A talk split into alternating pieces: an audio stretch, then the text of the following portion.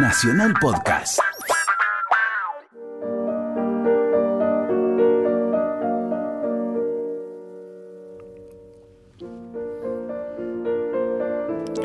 El 18 de julio de 1994, a las 9 y 54 de la mañana, Argentina, Buenos Aires, recibía el segundo ataque terrorista en poco tiempo. Estallaba la sede de la AMIA.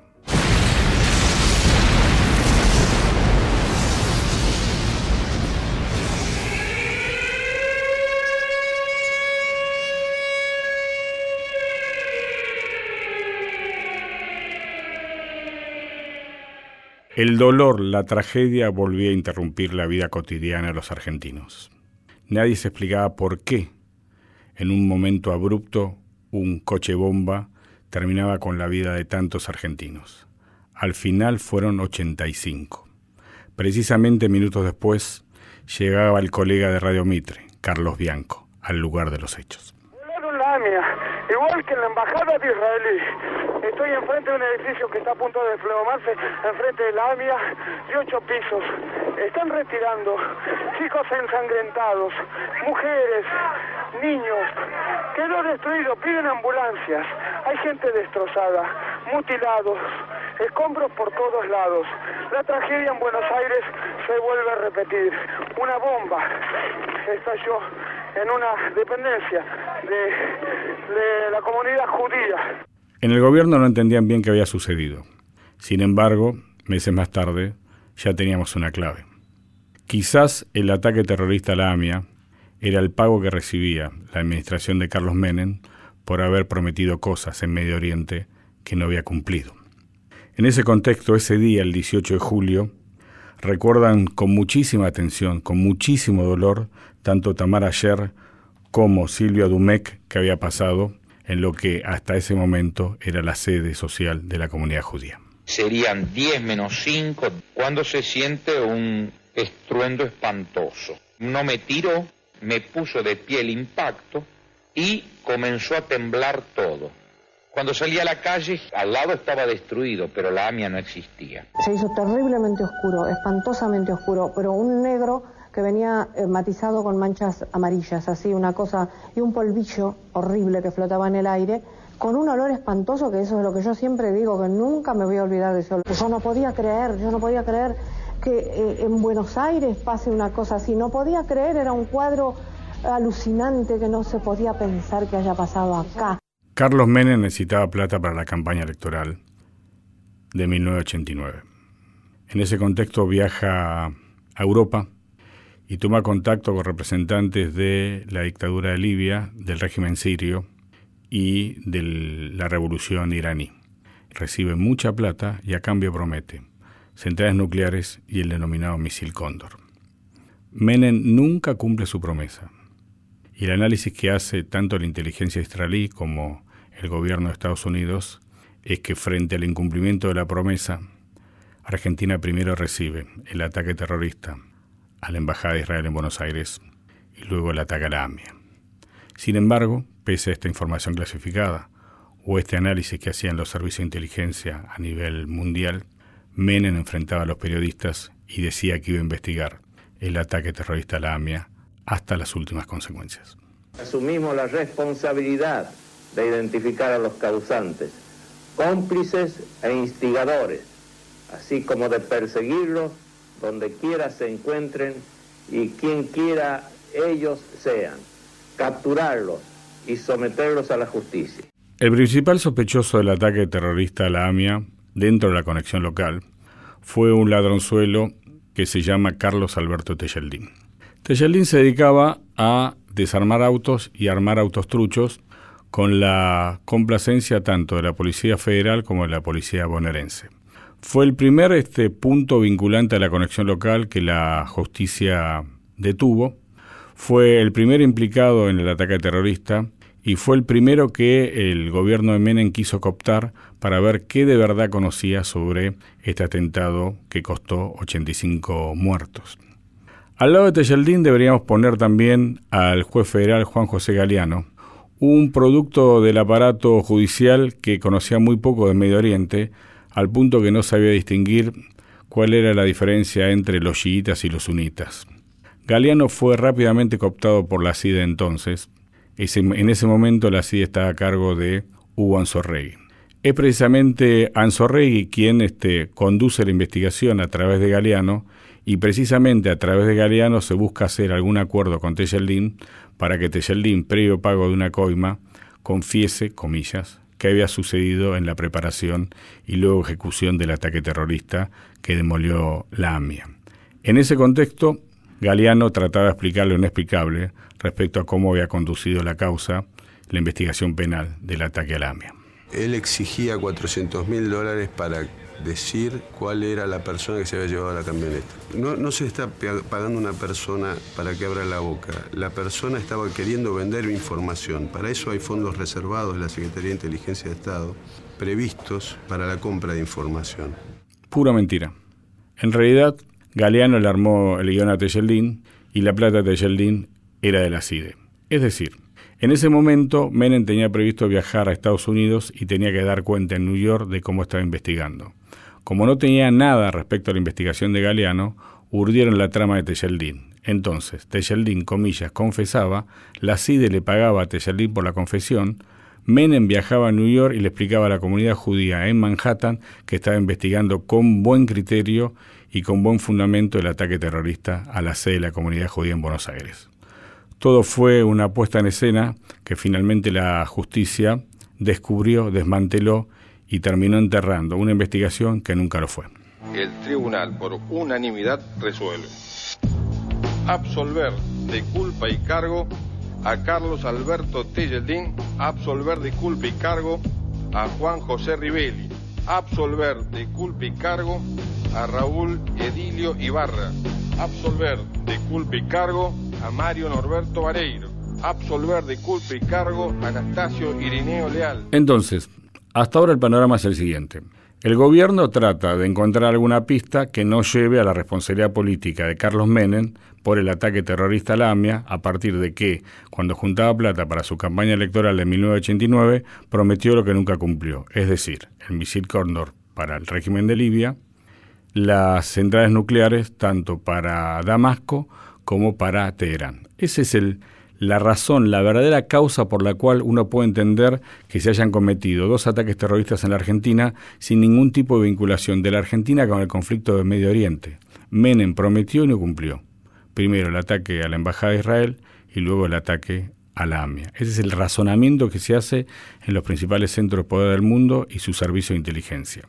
En ese contexto entonces tenés un juez que se corrompe por indicación del gobierno, que es Galeano, el gobierno, que busca de alguna manera un chivo expiatorio, en este caso era en principio Tejeldín, Anzorregui, que paga la plata a por orden de Carlos Menem, y entonces la causa se desploma y nos quedamos con que la investigación de la AMIA en su conexión local no tiene nada. ¿Qué pasa con la conexión externa? Ahí aparece Irán. Irán surge como el principal responsable en la preparación del ataque terrorista. Aquí en Buenos Aires había, comillas, un secretario o un agregado cultural que se llama Moshe Rabani. Rabani aparece en investigaciones de la CIDE preguntando precios sobre la Traffic. Acordate que la Traffic fue el móvil que se utilizó para disponer del el amonal y el explosivo que finalmente estalla contra la AMIA y provoca los 85 muertos. En una oportunidad se le pregunta a Rabani cuál es la responsabilidad de Irán en el ataque terrorista a la AMIA.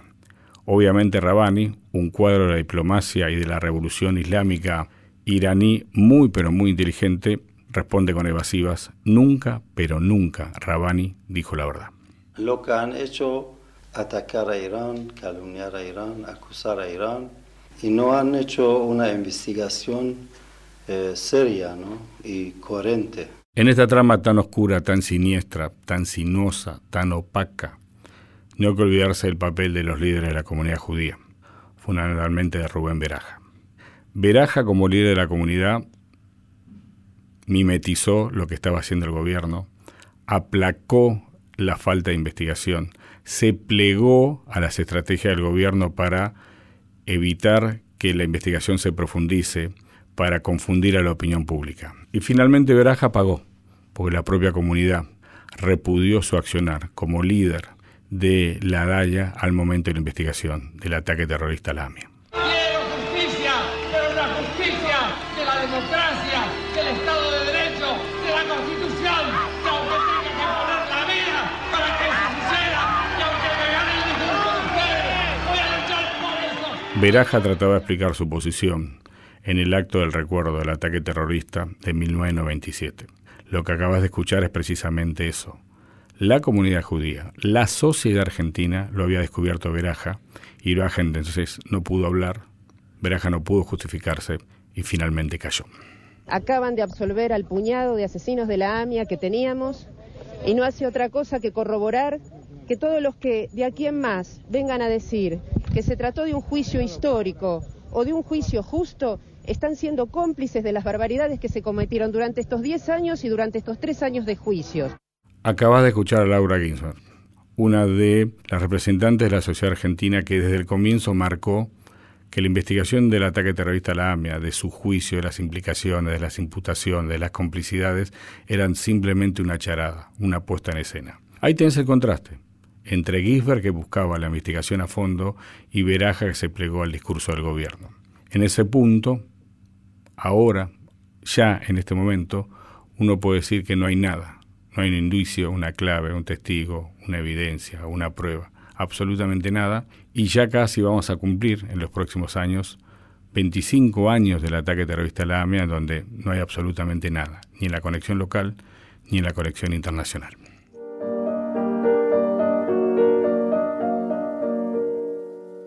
Ponerlo de la siguiente manera. El ataque terrorista fue en 1994. Fue el primer gobierno de Carlos Menem. Carlos Menem hizo un segundo mandato del 95 al 99. Luego vino el gobierno de la Rúa, los cinco presidentes, Dualde, Néstor y después Cristina. En ninguno de estas presidencias hubo avance.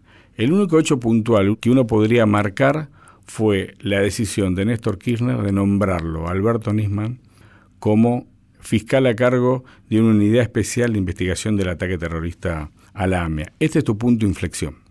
Ahora, ¿qué sucede? Nisman hizo una investigación que en definitiva no arrojó grandes resultados.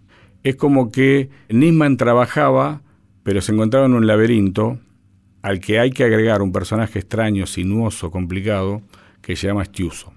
Nisman tenía la investigación formal, pero el que supuestamente aportaba las evidencias fue Stiuso. Y al final del recorrido, antes de ponerle un límite temporal a esta investigación, que fue la tragedia del asesinato de Nisman, uno podría revisar el expediente y la verdad que no encuentra grandes hallazgos. La responsabilidad en ese punto es tanto de Stiuso como de Nisman. En ese contexto aparece la decisión de Cristina de firmar el memo con Irán. Y ahí todo se acelera al revés. ¿Por qué? Porque vos te encontrás que después de los años de investigación de Nisman y Estiuso no hay resultados. Y viene Cristina a tratar de sellar esa ausencia de resultados con un acuerdo con Irán que no iba a conducir a nada, o si querés poner en otros términos, iba a conducir a una impunidad institucional, porque la firma con Irán y su memo lo que iba a lograr es eso, absolver a Irán, evitar que se encuentren los culpables y enterrar sin pena ni gloria a las 85 víctimas del ataque a la AMIA. Irán manifiesta su deseo de dialogar para cooperar en el esclarecimiento del hecho. No ya en un tercer país, sino eh, con la conformación de una comisión de cinco juristas prestigiosos internacionales que no pueden ser ni argentinos ni iraníes, cuyo dictamen no es vinculante para las partes porque se sigue respetando la legislación de ambos países, por lo tanto la justicia argentina no va a ser obstruida y mucho menos va a renunciar a la soberanía. Y las autoridades judiciales argentinas podrán ir a Teherán a interrogar a todos los acusados. Cristina, a través del memo con Irán, lo único que buscó, en definitiva, fue la impunidad de la responsabilidad de Teherán en el ataque terrorista a la AMIA. Ese fue su verdadero sentido y la justicia está tratando de determinar ¿Qué es lo que recibía a cambio Cristina al mover de esta manera, contradiciendo su propia línea ideológica respecto al ataque terrorista y la de su propio marido? Porque hasta el momento de la firma del memo con Irán, tanto Néstor Kirchner como Cristina, en todos los foros internacionales, en los más importantes, por ejemplo en Naciones Unidas, planteaban la responsabilidad de Irán en el ataque terrorista. Y con el memo, con Irán, lo único que hacía Cristina era facilitar su absolución, tanto penal como política como histórica. En ese contexto, el fiscal Nisman avanza con una investigación y denuncia a Cristina. En esa denuncia de Cristina se produce el hecho político más tremendo de la administración del kirchnerismo en el poder, al punto tal que la propia Cristina reconoce en su entorno que lo que más le preocupa en los tribunales es la denuncia de Alberto Nisman. Por eso el gobierno de entonces, durante tantos meses, se dedicó a demoler la imagen de Nisman y a trabar la posibilidad que la denuncia al fiscal asesinado finalmente se sustancie en los tribunales. Lo que ha ocurrido en este último tiempo con la presidenta Cristina Fernández de Kirchner no es distinto al gobierno de Néstor. Es totalmente opuesto. Ha habido un cambio radical. Ha habido una alianza con los terroristas. Se ha negociado con el Estado que ampara a los terroristas. El memorándum se firma en el 2013 y se lo plantea como el inicio de un proceso, de una negociación para destrabar la causa. Eso es una gran mentira, y repito, no equivocación, mentira. La firma del memorándum es la finalización de un proceso de impunidad que empieza dos años antes. Días después de la presentación de la denuncia de Nisman y pocas horas antes de que el fiscal federal concurría al Congreso para explicitar en qué consistía su denuncia contra la presidenta Cristina Fernández, Nisman aparece muerto en su apartamento de Puerto Madero cerca de las 22.30 recibimos un llamado que algo extraño ocurrió en la casa del fiscal Alberto Nisman. Recordemos, es el fiscal que en los últimos días hizo la denuncia gravísima contra la presidenta, contra el canciller por el tema de la AMIA y es el fiscal que esta mañana tenía que presentarse en el Congreso de la Nación, reunión a la que incluso el oficialismo había confirmado su presencia. Es más, la diputada Diana Conte había dicho que iban con los tapones de punta.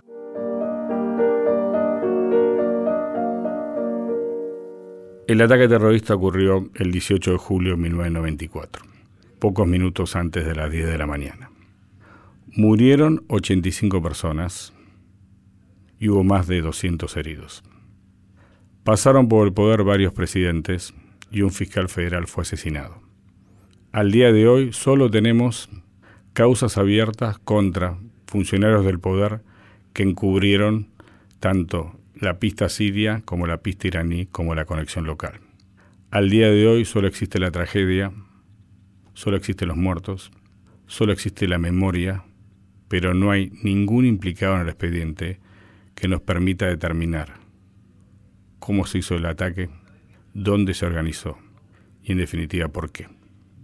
Se cumple un nuevo aniversario del ataque terrorista a la AMIA que ocurrió el 18 de julio de 1994 y todavía no hay un solo imputado, un solo responsable, probado por la ley. Ni olvido ni perdón. Jamás olvidaremos, jamás perdonaremos, jamás claudicaremos.